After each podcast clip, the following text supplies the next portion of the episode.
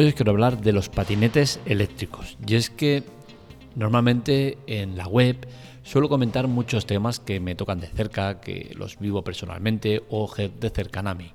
En este caso, el de los patinetes eléctricos es uno de esos temas que me toca de cerca. Tengo un amigo que está sufriendo eh, la injusticia que se está cometiendo con el tema de los patinetes eléctricos.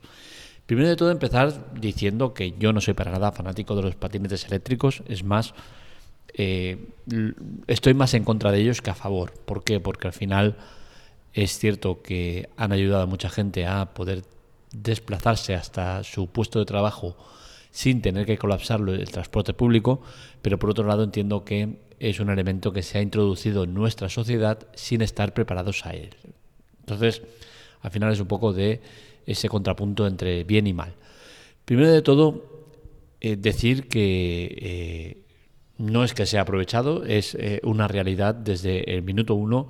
Siempre he estado en contra de cómo se estaba instaurando el tema de los patinetes en nuestra sociedad.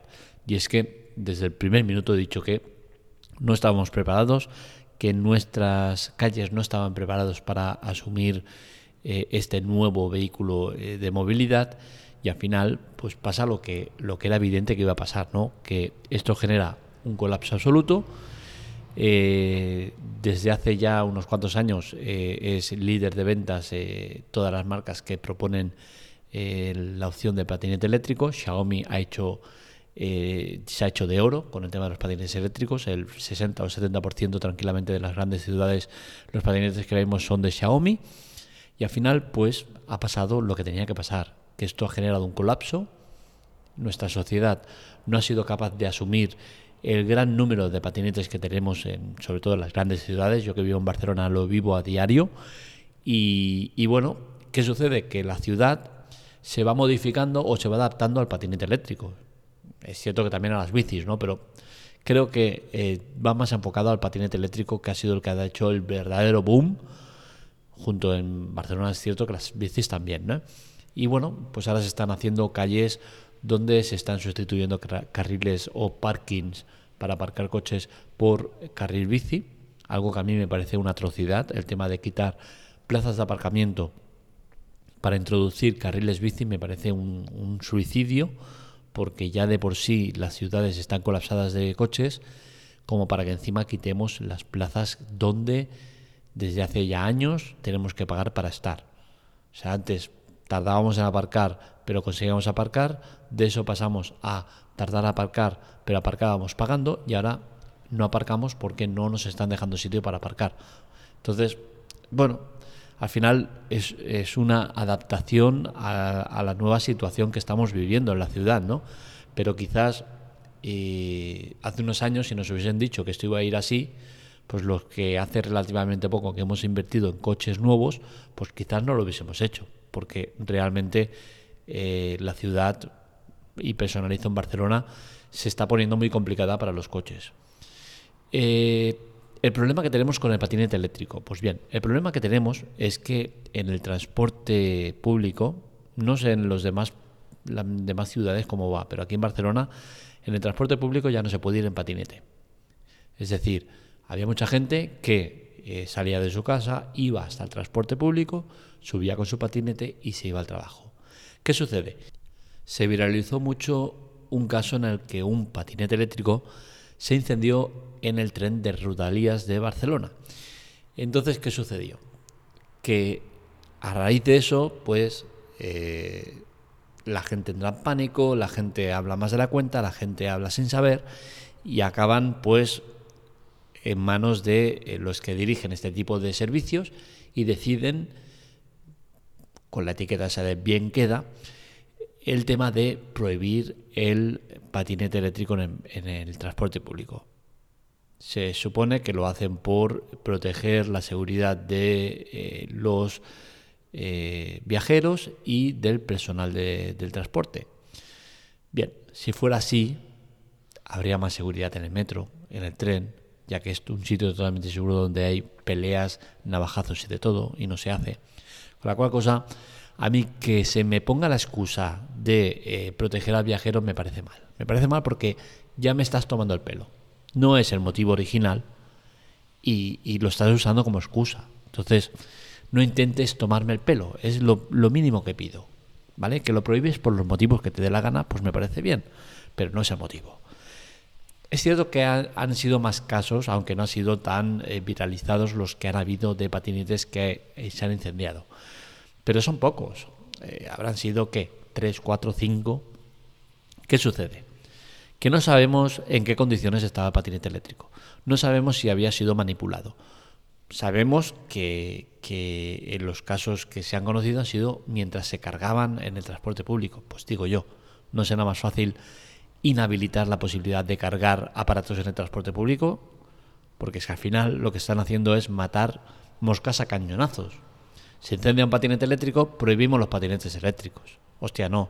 Se incendia el patinete eléctrico, pues prohíbe el cargarlo en el, transporte público, ya que ha sido la causa por la cual se ha incendiado el patinete. Digo yo que será más justo, ¿no? Pero no. Mejor acabamos con el patinete de transporte público. ¿Por qué? Porque seguramente habría muchas quejas de viajeros que eh, estaban incómodos porque el patinete eléctrico ocupaba más sitio de la cuenta, pero oye, joder, es que al final, por esta misma regla de tres, también eh, prohibimos la entrada de carritos de bebé, porque ocupan también mucho sitio. Al final es muy complicado, ¿vale? Pero ya os digo, a mí lo que me molesta realmente es que se nos engañe con el motivo por el cual se prohíbe una cosa. Eh, lo que es una injusticia, lo que es una injusticia es que, por ejemplo, ya ahora hablo con el caso que me toca de cerca, es que eh, hace menos de dos años un colega pues se compró un patinete eléctrico. Un, patinete eléctrico de gama, digamos, más alta de lo habitual. ¿Vale? Normalmente los patinetes eléctricos entre 300 400 euros, pues ya tienes uno. ¿Qué sucede? Que este eh, colega se tuvo que comprar uno de una gama superior. ¿Por qué? Porque él vive a las afueras de Barcelona, en la parte de la montaña, y de donde le deja el tren hasta su casa tiene un largo camino de cuesta. ¿Qué sucede? Que los patinetes eléctricos convencionales no aguantan ese, eh, ese camino tan largo de subida con, eh, digamos, un terreno no demasiado favorable. Entonces, por eso tuvo que apostar por uno de mayores características porque tiene un motor más potente y demás. Vale. El tema está que hizo una inversión de unos mil euros para que luego se encuentre con la situación de que dos años después le digan, oye, no puedes viajar en el, en el transporte público con el patinete eléctrico. Y creo que es lo que es un poco injusto, ¿no? Porque al final esta persona ha hecho una inversión que ya no le sirve. Bien, son circunstancias de la vida que, oye, ¿qué vas a hacerle? ¿Qué sucede? Pues que ahora tiene que buscar una alternativa, porque el camino ese que hace en 5 o 10 minutos, caminándose es más del triple. Eh, ¿Qué sucede? Pues que ahora seguramente se va a comprar una bici eléctrica. ¿Por qué? Y aquí viene la injusticia. Mientras el patinete eléctrico ha sido prohibido del transporte público, la bicicleta eléctrica no ha sido prohibida del transporte público. ¿Motivos? Pues no lo sabemos, porque al final es un aparato que también lleva batería, es susceptible de también incendiarse. Entonces, ¿por qué prohíbe ese patinete y no las bicis eléctricas? Pues bueno, pues porque seguramente todavía no ha habido ningún caso de incendio de bici eléctrica. Cuando haya un caso de, bici eléctrica que se incendie y se haga viral, pues seguramente también lo prohibirán. Y así funcionamos en nuestra sociedad. Es una sociedad en la cual se van dando palos de ciego y que solo se toman medidas en el caso de que algo se haga viral. Si no, aquí no pasa nada. Pero sin embargo, no se prohíbe el uso de eh, o llevar dispositivos móviles en aviones, donde se han dado muchos casos en los cuales el móvil ha salido ardiendo, ha explotado o demás. Pero claro, aquí no nos interesa. ¿Por qué? Porque al final esto ha sido un acoso y derribo hacia los patinetes eléctricos. Y ya os digo, a mí me parece bien, me parece mal, me da igual. Pero a menos que se diga las cosas como son y que no se nos vendan motos que no son las que son. El patinete eléctrico se ha prohibido por otros motivos que no es el de la explosión de ese patinete eléctrico en el metro, en el, en el tren. Que al final lo que hizo fue un pequeño incendio que no supuso ningún problema más allá del follón que se montó en el momento. No hubo daños físicos, eh, no pasó absolutamente nada.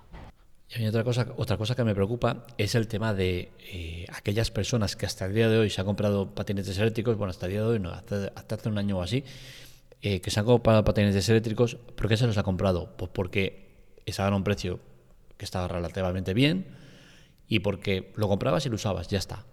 ¿Qué sucede? Que desde hace un tiempo pues están imponiendo un montón de normas. Hay eh, el tema del seguro obligatorio que hay que llevar ahora, el casco que te van a hacer obligatorio llevar, tal cual. Van metiendo muchas cosas que lo que van haciendo es eh, complicando el tema de el convivir con el patinete eléctrico en la sociedad. ¿Qué sucede? Que a mí me parece bien que hagan todo esto, ¿vale? Pero al final, aquella persona que se ha comprado un patinete con unas características, tú no puedes venir ahora y decirles, oye, no, lo que habías comprado eh, bajo el paraguas de haz lo que te dé la gana, ahora es haz lo que te dé la gana, no, haz todo lo contrario. Entonces es lo que no me parece del todo justo, porque al final se imponen una serie de normas para la convivencia, pues me parece bien, ¿no? Pero al final, cuando tú estás imponiendo, por ejemplo, un seguro obligatorio, que me parece bien, ¿eh? como digo, me parece que es una excelente idea, eh, pero entiendo que aquellos que se han comprado el patinete eléctrico sin eh, que estuviera en vigor eso, como mínimo había que tener la diferencia hacia ellos de darles un margen o un, un beneficio respecto al resto. Y me explico. Por ejemplo, hay que poner el seguro obligatorio, que tampoco es una derrama de, tres pares de narices, ¿eh? que te cuesta 15, 20, 30 euros al año. Eh, el seguro obligatorio, pues como deferencia a esas personas, estaría bien que los que han comprado un patinete eléctrico tengan el patinete eléctrico de, eh, anterior a tal año, cuando se impuso el tema del seguro obligatorio, pues que el primer año lo tengan gratuito. Creo que sería una como digo, deferencia hacia esas personas que han comprado el patinete bajo unas características que son diferentes a las que hay actualmente. Por otro lado, tenemos el tema de eh, el carnet de eh, patinete eléctrico. Creo que debería existir, sinceramente. ¿Por qué? Porque al final, ciudades como Barcelona se están poniendo las botas a poner multas a, personas que van con el patinete eléctrico que no tienen ni idea de las normas que hay, porque no hay ningún sitio que te diga, oye, léete bien las normas antes de comprar el patinete. Tú cuando compras el patinete vas, lo compras y listo, te vas. No hay ningún sitio que te diga, oye, léete las, eh, cómo funciona, eh, cómo puedes circular, qué tienes que hacer y tal. Entonces, desde el momento que yo me compro un coche que puede correr a 300, pero sé que no puedo ir a más de 120 en autopista porque si no me, me pueden multar, y lo sé porque he pasado un examen de conducir en el cual pues me han instruido para poder hacerlo, pues creo que lo mismo debería pasar con el tema del patinete eléctrico. Desde el momento que a ti no te instruyen ni te dan eh, una serie de pautas obligatorias eh, por escrito que tengas que estudiar y que tengas que dar la conformidad de que lo has entendido y que, y que lo aceptas, pues entramos en un problema. Entonces yo creo que sería interesante, ya que han implantado el seguro obligatorio, que también implantaran el tema del el carnet obligatorio. No hace falta que sea un carnet eh, eh, excesivamente caro o complejo como es el de conducir, con teórico y práctico. No, simplemente con que eh, te hagan, pues yo qué sé, o rellenar un formulario en el cual tengas que, poner verdadero o falso, o, o que lo leas y digas correcto, lo acepto tal, pues con eso, como mínimo, ya eh, te cubre las espaldas de decir, oye, yo te he expuesto todo lo que hay y tú lo has entendido, lo has aceptado tal. A partir de aquí, pues ya puede caer lo que caiga.